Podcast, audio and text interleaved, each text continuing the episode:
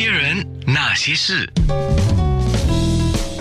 那些我们一起笑的夜，流的泪。其实今天的日子真的是有趣啊！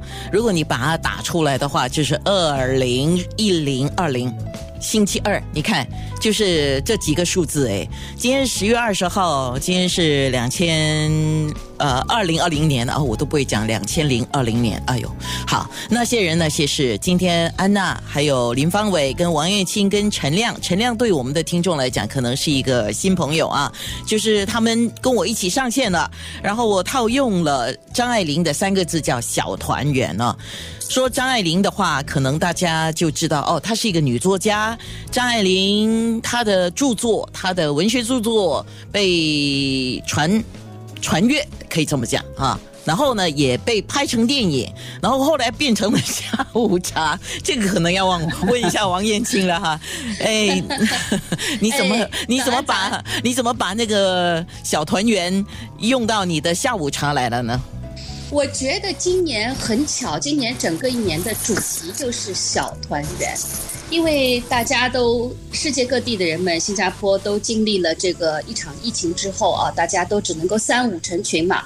到目前为止，我们只能够是邀请五个朋友到家里，然后你在外面用餐的时候也只有五个人，所以这就是一种我们现在不是大团圆，而是小团圆。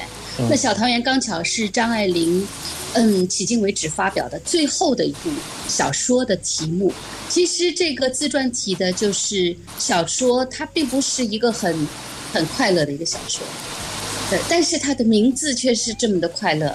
你看啊，这个小团圆，通常我们华人都会讲要大团圆，可是我们现在呢，就只能够小团圆。小团圆有小团圆的好处，那为了纪念他，今年是他诞辰一百周年。我自己又有一个私房菜，我就想可以用什么样的一个方式呢？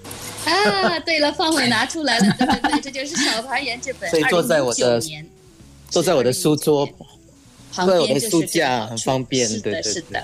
所以呢，我就有这个想法，是不是可以用“小团圆”这样的一个隐晦的意思，然后把上海的点心做出来？因为她是一直喝下午茶的女人。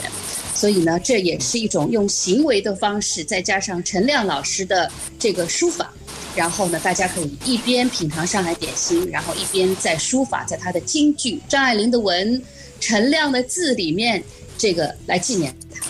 是啊，你们三个人各自负责了不同的部分。当然，因为王燕青他自己是上海人啊，所以他当然要负责就是上海点心的那个部分。那西点方面特别找人合作，还有陈亮负责书法。那林方伟是我们早报的同事哦，他负责的是比较是属于文字方面的事情。所以面部直播呢，我就请他们来简述一下各自负责的部分吧。因为说起来。真的是不容易的一件事情，而你们做到了，真的是很不错。那些人，那些事。